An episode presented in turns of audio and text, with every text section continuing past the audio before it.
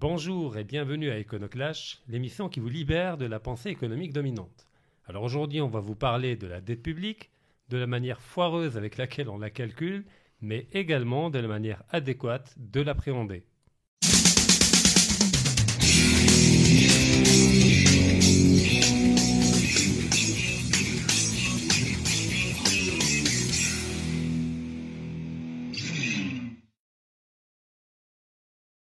Bonjour à toutes, bonjour à tous. Avant la crise de 2007-2008, la thématique de la dette publique était presque totalement inconnue du grand public.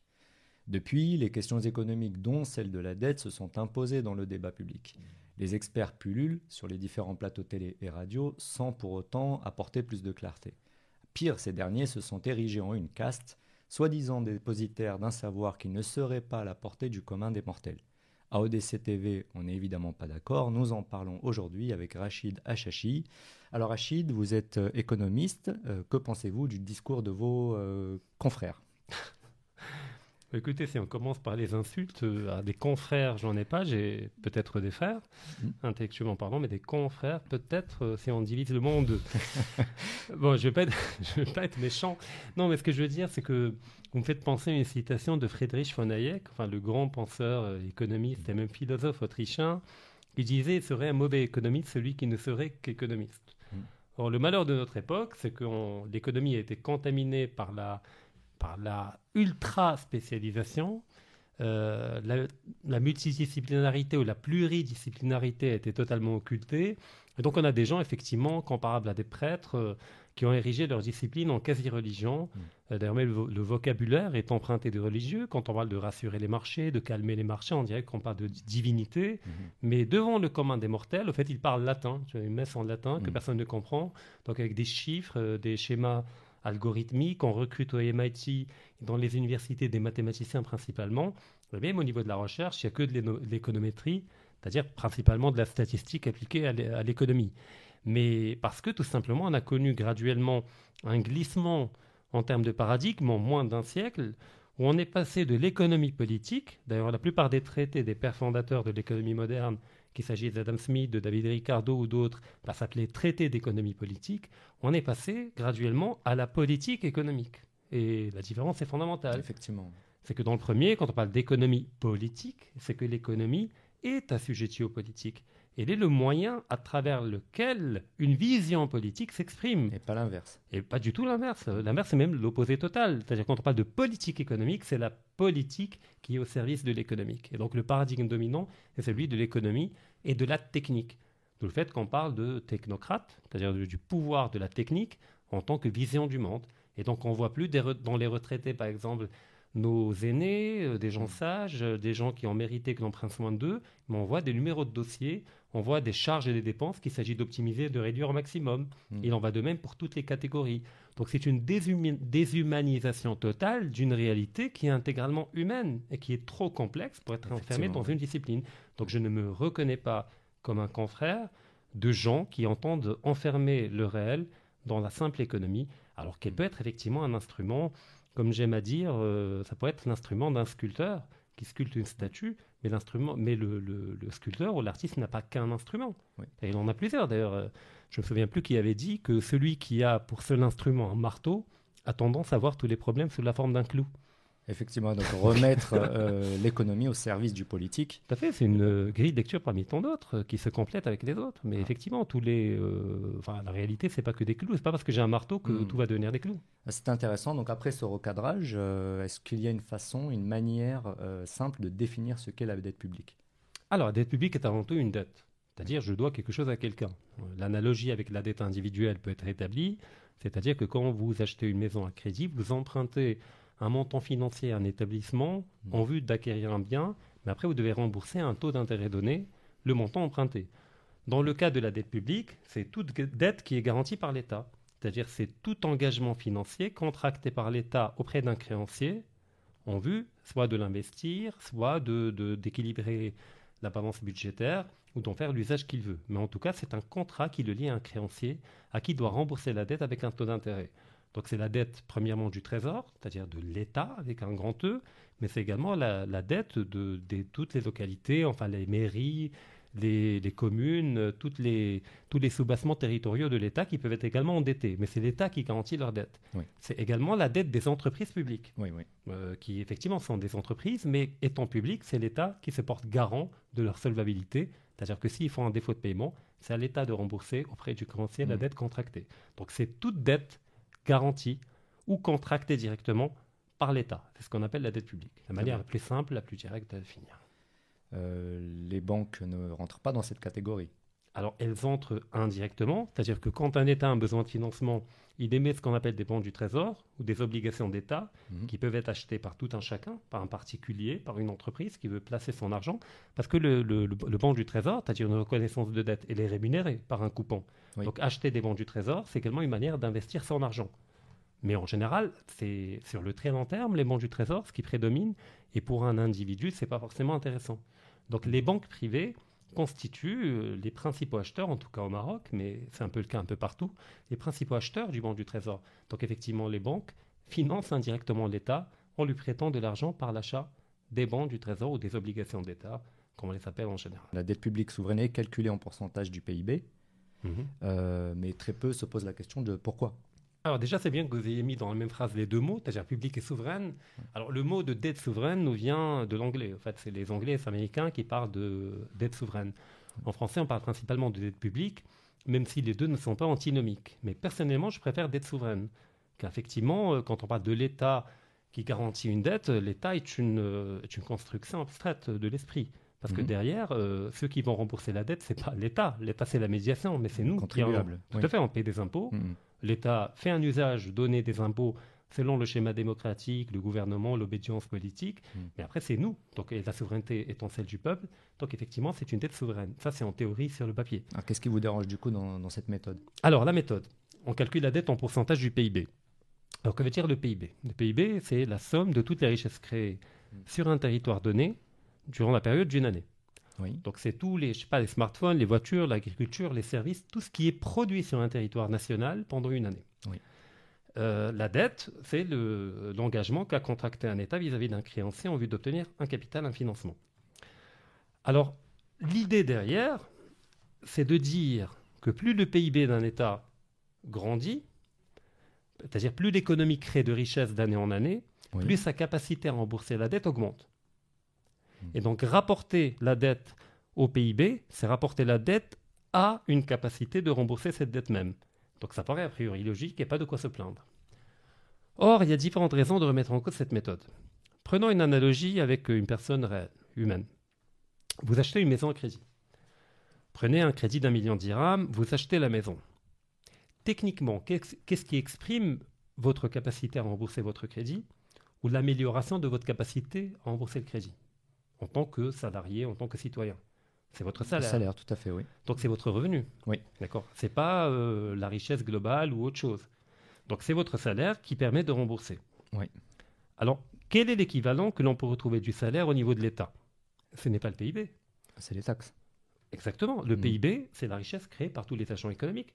L'État ne peut pas prendre une partie du PIB et rembourser la dette. C'est des agents économiques privés qui ont créé une richesse, qui ont dans un schéma de transaction achat-vente, export, euh, etc. Mm. Mais ce n'est pas une manne financière à disposition de l'État.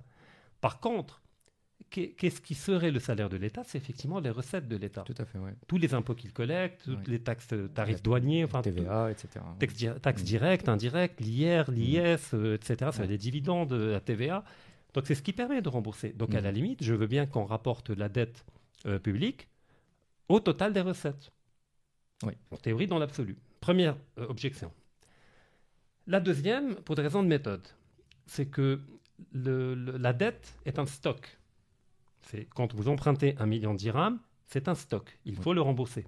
Hmm. Par contre, le PIB est un flux. Il change d'année en année. Hmm. C'est des richesses qui sont créées, qui sont dans un schéma de transaction. Et du point de vue de la méthode, rapporter un stock à un flux, c'est totalement aberrant. On rapporte mm. un stock par rapport à notre stock ou un flux par rapport à notre flux. Mais ça, à la limite, c'est secondaire. Le troisième problème, on a parlé des recettes, mais en réalité, ce n'est même pas les recettes euh, qui permettent euh, d'exprimer une capacité de remboursement de, l'État par rapport à une dette, mais c'est l'excédent budgétaire. Mm-hmm. Parce que les recettes, elles ne sont pas là que pour rembourser la dette. Elles sont là également pour payer les, pour payer les salariés publics. pour réinvestir. Les retraités, mm. pour investir effectivement, pour entretenir les infrastructures de l'État, les hôpitaux, les écoles. Mm-hmm. Et à la fin, s'il reste quelque chose, après avoir euh, fait bon usage de toutes les recettes, et eh bien effectivement, ça pourrait exprimer une capacité de rembourser la dette.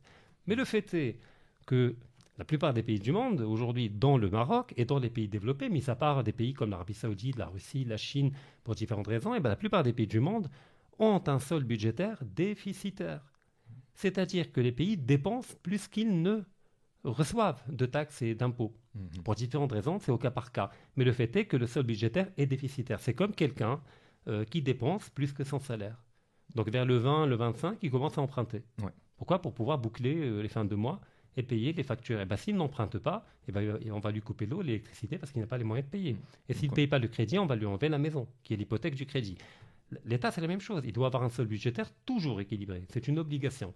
Donc il emprunte continuellement pour rembourser. Tout à fait. Et ben, euh, comme il a un déficit, il faut combler le déficit pour rééquilibrer le, le, solde budgétaire. Et ben, il emprunte mhm. pour clôturer les fins de mois de l'État, enfin les fins de l'année de l'État, euh, c'est une année fiscale, euh, au niveau de la comptabilité publique. Et donc, le déficit, c'est de la dette. Donc, si on devait donner une définition encore plus facile que j'ai donnée, mhm. tout déficit budgétaire est une nouvelle dette qui viendra s'ajouter au stock de la dette des années précédentes. Et comme chaque année est un déficit, et eh ben chaque année, la dette grandit pour permettre de boucler le solde budgétaire. les États, ils ont normalement une banque centrale indépendante qui est censée euh, gérer ce genre de dérive, non? Non. Alors, la banque centrale, elle est indépendante aujourd'hui, effectivement, dans la plupart des pays développés et dans les pays qui ont choisi la voie libérale, comme le Maroc à partir des années 90. C'est vers 2006 qu'on a acté réellement qu'elle était devenue indépendante de l'exécutif, mais pas de l'État, c'est pas la même chose. Mais le, le rôle de la Banque centrale, c'est premièrement de veiller au bon fonctionnement du système bancaire, de lutter contre l'inflation, c'est-à-dire mmh. d'établir une politique de maîtrise de l'inflation, c'est-à-dire pour que les prix n'augmentent pas trop. Et les prix augmentent en partie en raison de la masse monétaire qui grandit plus rapidement que la création de richesses. C'est-à-dire que si les gens voient leur salaire doubler alors que la quantité des biens mis en vente reste la même, mmh. naturellement, c'est comme aux enchères. Vous savez, il y a un objet qui est mis en vente, mais il y a 40 millionnaires à l'intérieur mmh. qui veulent l'acheter. Donc, quand il y a trop de monnaie, euh, les prix naturellement augmentent. Et donc, le rôle de la Banque centrale, c'est de réguler tout ça. De réguler par le taux directeur, par différents moyens. C'est pas notre sujet aujourd'hui. On, on, parlera un jour de la politique monétaire. Et également, c'est le payeur en dernière instance, c'est-à-dire que normalement, si l'État effectivement se retrouve en difficulté, eh ben, la Banque centrale peut, dans le cas où elle n'est pas indépendante, ouvrir une ligne de crédit ou de liquidité auprès de l'État, c'est-à-dire d'acheter des banques du Trésor de l'État. La Banque centrale peut acheter les banques du Trésor de l'État avec un taux préférentiel. En général, on dit taux à 0%, mais ce n'est pas vrai.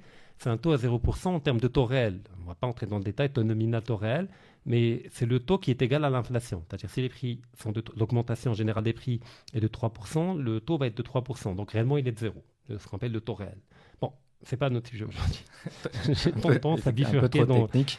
Voilà, on va euh... Donc oui, euh, mais, mais, ça ne règle pas le problème. Pourquoi? Parce que quand un État a un déficit budgétaire, il faut bien qu'il paye les salariés, qu'il paye les, retraités, qu'il paye les infrastructures, qu'il entretient tout. C'est un mm. besoin rigide. C'est-à-dire, il peut pas, à moins d'adopter une politique d'austérité, de coupe budgétaire. Ce qu'on a mm. vu en Grèce, au Portugal, euh, d'accord, on a vu malheureusement des femmes amenées à se prostituer pour manger. Dans le cas de la Grèce, c'était totalement horrible.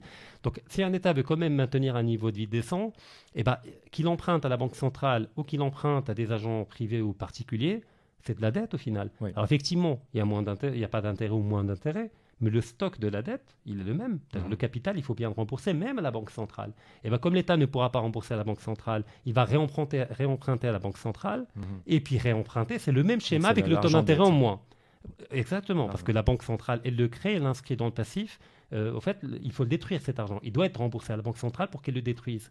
Or, le problème, c'est que chaque crédit qui est créé par, enfin, chaque quantité de monnaie créée par la Banque centrale pour prêter à l'État, eh ben, c'est une monnaie qui intègre le circuit économique, mm. mais qui ne donne pas forcément lieu à une création de richesse équivalente. Donc, ça peut donner lieu à un schéma d'inflation. Très bien. D'où le fait que la planche à billets est problématique. Mais contrairement à mes confrères économiques, mm. enfin économistes, pour moi, toutes les planches à billets sont problématiques. Autant celles de la Banque centrale que celle des banques privées et des agents économiques privés qui achètent les banques du Trésor de l'État. Les deux sont des créations de monétaires avec un intérêt euh, qui constitue la différence entre les deux. effectivement. Mais l'intérêt, c'est rien par rapport, par rapport au, total de la dette, au stock de la dette. Basé sur rien. De l'argent basé, sur rien. faut, Tout à fait, qui n'est pas, qui n'a pas de contrepartie euh, dans l'économie réelle et qui, qui fait l'objet d'un pari. C'est-à-dire, je vais emprunter à la Banque centrale, pour investir, est-ce que je vais investir dans trois ans, on va générer plus de taxes? Oui, mais je n'ai pas la garantie que vous allez le faire. Donc à moins d'avoir des garde-fous avec une vraie stratégie, une vraie vision de développement économique, où l'argent emprunté à la Banque centrale doit obéir à une logique de plusieurs sas, de sécurité, de garde-fous, afin que cet argent soit orienté uniquement vers la recherche et développement, vers le transfert de technologie. Et non pas à sauver des banques. Euh, non pas sauver, tout à fait, non pas sauver des banques, non pas à, augmenter le salaire des fonctionnaires. Ben, mmh. Si on arrive à avoir cette architecture-là, naturellement, je serais pour que la Banque centrale puisse prêter à l'État de manière ciblée, intelligente, momentanée, dans le cadre d'une grande stratégie. Ce qui n'est le cas nulle part, sauf dans des pays comme la Chine, où on a un capitalisme d'État, où effectivement l'État fait un usage intelligent, ciblé, qui est orienté vers le développement et la prospérité du pays. évidemment, on n'a pas une baguette magique pour changer ça, mais euh, qu'est-ce qu'il faudrait faire dans ce cas-là? Bah, il y a différents niveaux. Parce que déjà, la dette publique, euh, pour dire que faire, que faire à quel niveau? Parce qu'il y a au moins deux manières d'appréhender la dette publique. On en a parlé d'une, on a parlé d'une, mais maintenant on va parler de la dette publique intérieure et de la dette publique, publique extérieure. La dette publique intérieure, c'est quand l'État emprunte à des agents économiques sur son territoire. Peut-être mmh. des banques privées, des citoyens. Là, à la limite, que faire? Ça peut se régler entre nous. C'est-à-dire, au pire des cas, si jamais la dette atteint un sommet, alors pas selon la méthode de calcul en pourcentage du PIB, mais selon une autre méthode, euh, on peut la rembourser par ce qu'on appelle la monétisation de la dette. C'est-à-dire la Banque centrale rachète aux agents économiques les bons du Trésor qu'ils détiennent, mhm. c'est-à-dire des, reconnaissances de dette de l'État, elle les rachète et elle devient le créancier de l'État, l'unique créancier de l'État. Et là, l'État peut négocier avec sa propre banque centrale pour qu'elle restructure la dette sur la durée, pour qu'elle réduise le taux d'intérêt. Mais dans un monde globalisé, du coup. Euh, bah, ce système, voilà, système ne fonctionne pas forcément. Bah, il fonctionne dans les pays qui ont encore une souveraineté, autant politique qu'économique. Mais dans le cas du Maroc, c'est effectivement compliqué. On s'est lié les mains avec le FMI, la Banque centrale est indépendante, c'est dans la Constitution, donc il faudra amender, changer toute l'architecture. Après, il faut les bonnes personnes. J'ai l'impression que c'est un peu compliqué partout d'ailleurs. Parce qu'on est dans un paradigme qui fait qu'il y a un problème pas uniquement de, de, mécanismes et d'architecture constitutionnelle ou économique, mais également par des personnes porteuses d'un logiciel totalement euh, totalement antipopulaire, même pas antipopulaire, totalement déconnecté de la réalité populaire. Peut-être un manque de vision globale aussi, de vision bah, à long terme. Un court-termisme, mmh. euh, une forme d'oligarchie, une forme de conflit d'intérêts, euh, une logique intégralement orientée vers la finance, tout ce qui est abstrait, tout ce qui est dématérialisé, mmh. et une forme de foi totalement béate, une forme de bigoterie vis-à-vis du libre-échange et de la mondialisation. Donc à moins de changer de paradigme et de changer par la suite l'architecture du système, il faut avoir les bonnes personnes et le bon système. Par rapport à la dette extérieure, je vais conclure là-dessus. Mmh c'est que le problème de la dette extérieure, il est autre. Là encore, on la calculé en pourcentage du PIB. Là, c'est une connerie infiniment plus aberrante. Encore, on pourra discuter de ça, du PIB, euh, dans une autre émission. Ah, déjà, l'instrument, effectivement. qui est déjà un concept euh, délicat. Euh, il ne donne pas une idée de la vraie répartition des richesses. On peut avoir deux pays qui ont le même PIB, mais mhm. dans un pays, les gens vivent infiniment mieux que dans l'autre tout simplement parce que le schéma de répartition du PIB n'est pas le même et la structure du PIB n'est pas la même. Si je dis par exemple, alors le chiffre est à vérifier, mais euh, comme ça en l'air, euh, que le PIB de la Suisse est égal au PIB de l'Arabie Saoudite. En termes de quantité, peut-être, d'accord, en termes monétaires, en dollars. Mais est-ce que sa structure est la même? Les uns fabriquent des machines de précision, euh, des trucs hautement technologiques, les autres du pétrole. Donc même la structure du PIB est importante. Donc prendre que le PIB, c'est une facilité, c'est une manière d'aller vite, mhm. mais effectivement, il doit être complété par d'autres variables. Alors je reviens à la dette extérieure, rapidement. Pourquoi je refuse de la calculer? Là, c'est infiniment plus dangereux. La dette extérieure, elle est libellée en devises, en dollars, en euros, en yens, c'est à ce que vous voulez. Notre PIB est libellé en dirhams. Oui. Donc si on revient à la logique qu'un PIB important par rapport à la dette exprime une solvabilité de l'État plus importante, à la limite, je veux bien quand c'est le cas euh, pour un PIB en dirham et une dette en dirham. Mais le problème, c'est que notre dirham, dès que vous franchissez les frontières du Maroc, il a la valeur euh, du, papier, de l'encre euh, voilà, qui est imprimé dessus, du papier de Monopoly. Donc le créancier refusera que vous le remboursez en dirham. Donc il faut le rembourser en euros et en dollars. Et là, pour le coup, qu'est-ce qui exprime notre capacité à rembourser? C'est nos réserves de change. Effectivement, oui. En dollars, que, voilà. Et en euros, qui viennent des exportations, donc les agents économiques. Donc ils sont limités. Tout à fait. Alors, nos agents économiques exportent des biens, ils sont payés en euros et en dollars. Mhm. Ils vont auprès de leur banque convertir ces euros en dollars en dirhams et la banque transmet à la banque centrale en échange de dirhams ces mêmes euros et dollars qui vont alimenter les réserves de change. Le problème, c'est qu'on a une, une, balance commerciale qui est déficitaire. C'est-à-dire mhm. qu'on importe de l'étranger des smartphones, des laptops, on exporte des tomates et des oranges. Des produits à haute valeur ajoutée. Je caricature, mais c'est un peu ça. Quand les agrumes contre des smartphones. Oui, c'est ça. Euh, donc la valeur des biens, biens qu'on importe. On n'a rien contre les agrumes. Tout à fait, on adore, mais, ouais, mais ça fait un smartphone, il faut 40 euh, tonnes d'agrumes. Euh, donc on, importe beaucoup plus qu'on exporte. Alors mhm. ce qu'on importe, il faut le payer en devises. Ce qu'on exporte nous rapporte les devises. Mhm. Donc on parle de, de, taux de couverture des importations. Alors quand vos exportations sont égales à vos importations, vous avez les devises grâce aux exports avec lesquels vous avez payé ce que vous importez. Donc il n'y a pas de problème. Mais comme on est dans un schéma de déficit structurel de la balance commerciale, eh ben, à chaque, chaque année, on fait rentrer moins de devises qu'il n'en faut pour payer tout ce qu'on importe. Eh Donc il y a un déficit. Eh ben, ce déficit, on peut aller le prendre dans les réserves de change une fois, une deuxième année, une troisième année, même pas année. Les réserves de change, je compte en mois au Maroc. Mmh. C'est 4-6 mois de couverture des importations. Eh ben, quand est-ce se termine ce tarif On va payer avec quoi Ce qui nous manque pour compléter le paiement des importations? Eh ben, Il faut de, la, dette.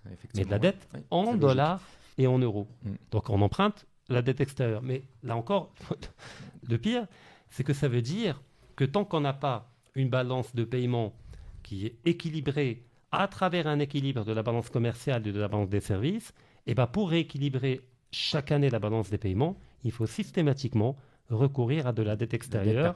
déjà pour rembourser la précédente dette extérieure. Donc aujourd'hui. De l'année en, cours. Tout à fait. Il y a un stock qui s'accumule et mhm. puis on alimente, on alimente. C'est une pyramide de Ponzi. Ah c'est comme si, au fait, je vais aller acheter une maison auprès du, en prenant un crédit auprès d'une banque. Et ben, pour pouvoir rembourser ce crédit, je vais aller voir une deuxième banque pour prendre un crédit pour rembourser les traites de la première. Et puis la deuxième, ça va arriver, je vais aller vers la troisième. Et au niveau de toutes les banques, je vais mettre euh, euh, en hypothèque la même maison. Ah oui. Vous le faites, vous allez en prison à titre individuel. Ah tiens, vous allez en prison. Et le système, lui, euh, pyramide de Ponzi, mais tous les États du monde fonctionnent comme ça. Donc il y a une forme de, d'irrationalité qui n'est pas tolérée au niveau de l'individu, mais qui est tolérée quand il s'agit de millions d'individus mm. de, la, de la part d'un État. Mais c'est le système qui domine aujourd'hui, de l'argent dette, qui fait que c'est une forme d'engrenage dans lequel on entre mm. et dont on peut difficilement sortir. Donc vous ne verrez aujourd'hui aucun politique parler de remboursement de la dette. D'ailleurs, même si on rembourse toutes les dettes, de toute façon, l'argent disparaît, c'est ça? En, interne déjà, oui. C'est-à-dire à l'échelle mondiale, oui. Si toute l'humanité se coordonne, a les moyens, mais c'est un peu impensable, ça relève du vue de l'esprit. Mais si, plus concrètement, au Maroc, tous les agents économiques, individus, entreprises, remboursent le même jour toutes les dettes qu'elles ont, hmm. c'est-à-dire que tout l'argent va être détruit, et il y aura plus la monnaie, la masse monétaire va disparaître. Parce que chaque argent qui circule dans nos comptes est le résidu d'un crédit créé par un autre, mais qui va circuler d'un compte à un autre par des paiements. C'est-à-dire si on pouvait mettre une traçabilité de chaque pièce de monnaie, et ben on verra que eh, celle-là vient de ce crédit-là, celle-là vient de ce crédit-là, et quand vous remboursez de l'argent, et eh ben cet argent est détruit. Que garde la banque? Elle garde que le taux d'intérêt. Mais le principal, c'est une écriture, c'est un jeu d'écriture comptable. Oh Passif actif. Voilà, sur un ordinateur. Voilà, vous demandez un million, à créer un million, plus vous remboursez, plus elle détruit, mais elle prélève le taux d'intérêt. Mais la dette extérieure, j'aimerais insister là-dessus. Mhm. Tant que la balance des biens et des services est déficitaire, chaque euro et chaque dollar de notre dette extérieure est tout simplement irremboursable, sinon par une autre dette. Donc si j'ai bien compris, la solution, c'est de développer les infrastructures, développer notre économie, développer notre industrie pour euh, créer des produits à forte valeur ajoutée, qu'on puisse être à peu près compétitif. À long terme, tout à fait. À long terme, euh, toute la solution réside dans la capacité de l'État à mettre en place une dynamique de rattrapage technologique, de mhm. remontée de filière afin de ne pas être dans les produits bruts, mais dans les produits transformés, d'achat de, brevets, et donc d'une forme de volontarisme politique qui mhm. s'inscrit dans une forme de patriotisme économique, de patriotisme tout court. On en revient toujours au même à l'État stratège, tout à fait à l'État stratège, qui a une vision de long terme et qui a une doctrine euh, et qui comprend que le monde, même s'il est majoritairement dans le libre-échange, c'est une guerre de tous contre tous. Eh C'est pas on est tous frères, tous gentils et tous heureux. Mais il y a des coups bas euh, de tous côtés, personne ne respecte les règles du libre-échange. Le protectionnisme, bah, les Américains le, le, pratiquent bien pour chez eux, ils l'interdisent aux autres. Bah, tout le monde, tout à fait. Alors l'Union européenne, les États-Unis le pratiquent de manière ouverte pour l'agriculture, par des subventions. C'est également une forme de protectionnisme, du dumping. Euh, pour leur aviation, ils le font, pour Boeing et Airbus. La Turquie, Mais pareil. La Turquie, c'est à tout va. Je veux dire, du textile, euh, c'est impossible de voir leur taux de rentabilité, de l'expliquer uniquement par des procédés techniques ou par le coût de la matière première. Il y a évidemment une aide de l'État, ça peut être euh, par les moyens fiscaux, par l'accès aux fonciers pour bâtir des usines, différents moyens. Mais il y a également ce qu'on appelle le protectionnisme culturel. Par exemple, dans le cas allemand, un Allemand, culturellement, grandit avec l'idée que le produit de sa nation est infiniment meilleur que les autres. Et donc, même s'il y a un supermarché français qui va ouvrir en Allemagne, il va être infiniment moins fréquenté que l'équivalent allemand. On ne va pas citer de nom pour ne pas faire de pub, mais il y a un attachement réellement à la production nationale. qui est, C'est une forme de protectionnisme culturel. Il y a une certaine fierté dans le, dans le made in. Et là, on n'a même pas besoin de l'État, je veux dire, de loi ou d'autres choses. Il faut déjà cultiver les gens. Mais après, bon, il faut qu'il y ait la qualité en face. Bien pas demander d'être patriote, j'achète un truc qui pue et qui me crée une diarrhée. déjà, euh, produit marocain, on commence à y aller. Mais après, il faut effectivement d'autres contreparties. C'est que quand j'achète le fait marocain, ce c'est pas un truc qui va casser au bout de deux jours. Effectivement, effectivement il faut déjà le faire et le faire bien et de Dans une logique euh, contractuelle. Donc euh, voilà, la dette est un engrenage, c'est une boule de neige qui n'arrête pas de s'alimenter et qu'à long terme, il y a le développement, le rattrapage de la Chine, enfin la Chine, la Corée du Sud, plusieurs pays l'ont fait, et ont démontré. La, enfin, la Corée du Sud, à échelle humaine et même à échelle territoriale, c'est très proche du Je rappelle qu'il y a 50 ans, on avait le même PIB par habitant. Mm sur l'espace de 40 ans, C'est possible, on l'a vu historiquement. Des les qualitatifs. Euh, en l'espace de 20-30 ans, ils ont fait aussi un saut qualitatif énorme. un rattrapage technologique, une armée moderne avec des porte-avions, rivalisé avec les États-Unis durant la Deuxième Guerre mondiale, et même ils ont battu la Russie en 1905. C'est la première fois. L'Allemagne aussi l'a fait. L'Allemagne, disons qu'elle est au cœur du monde européen, donc elle a profité des effets de division, de la proximité. Mais le Japon, effectivement, est excentré. C'est un mm. exemple parfait. C'est le premier pays non européen à avoir battu un empire européen en 1905 eh contre la, flotte navale russe. Et ça a été un choc pour l'Europe que eh des, jeunes, comme ils les appelaient à l'époque, aient battu un empire occidental euh, énorme comme l'empire russe à l'époque.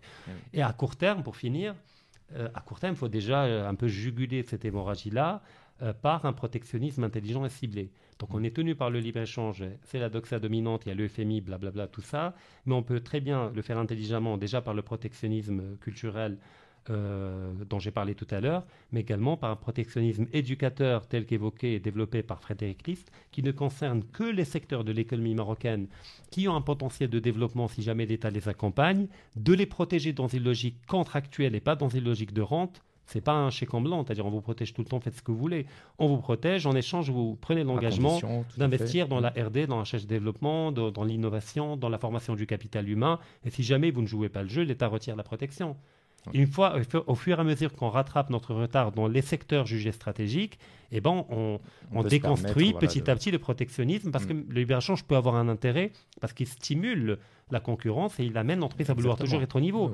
Mais euh, quand vous avez un enfant qui naît, vous ne le jetez pas à la rue immédiatement. Ah, vous le protégez, vous l'éduquez. Il faut lui donner le temps de grandir. Le fait qu'on parle d'industrie naissante, mm. que l'État stratège avec une vision, avec, même dans le cadre d'un despotisme éclairé, peut accompagner. Eh ben, sinon, euh, on a un libre-échange qui se traduit par un déficit commercial, qui se traduit par de la dette extérieure, qui est structurellement irremboursable. Et le leur, c'est de la calculer en pourcentage du PIB, qui nous donne l'illusion mhm. qu'elle n'est pas très lourde et qu'on a encore de la marge d'endettement. On nous dit on n'est qu'à 35% de dette extérieure en pourcentage du PIB, donc on peut aller jusqu'à 60%. Mais non, mais même 1%, c'est problématique dans le cas du Maroc. Le problème n'est pas là, le problème c'est dans le déficit. donc on parle des déficits jumeaux. Déficit budgétaire, déficit commercial, les deux nourrissent la dette publique intérieure et la dette publique extérieure. Donc si on ne veut pas nous retrouver dans le schéma grec où l'État a commencé à vendre des ports et des îles euh, aux Allemands et aux Chinois. Oui, liquider le bah, patrimoine. Voilà, donc il faut s'y prendre maintenant et c'est une question de paradigme avant d'être une question de moyens.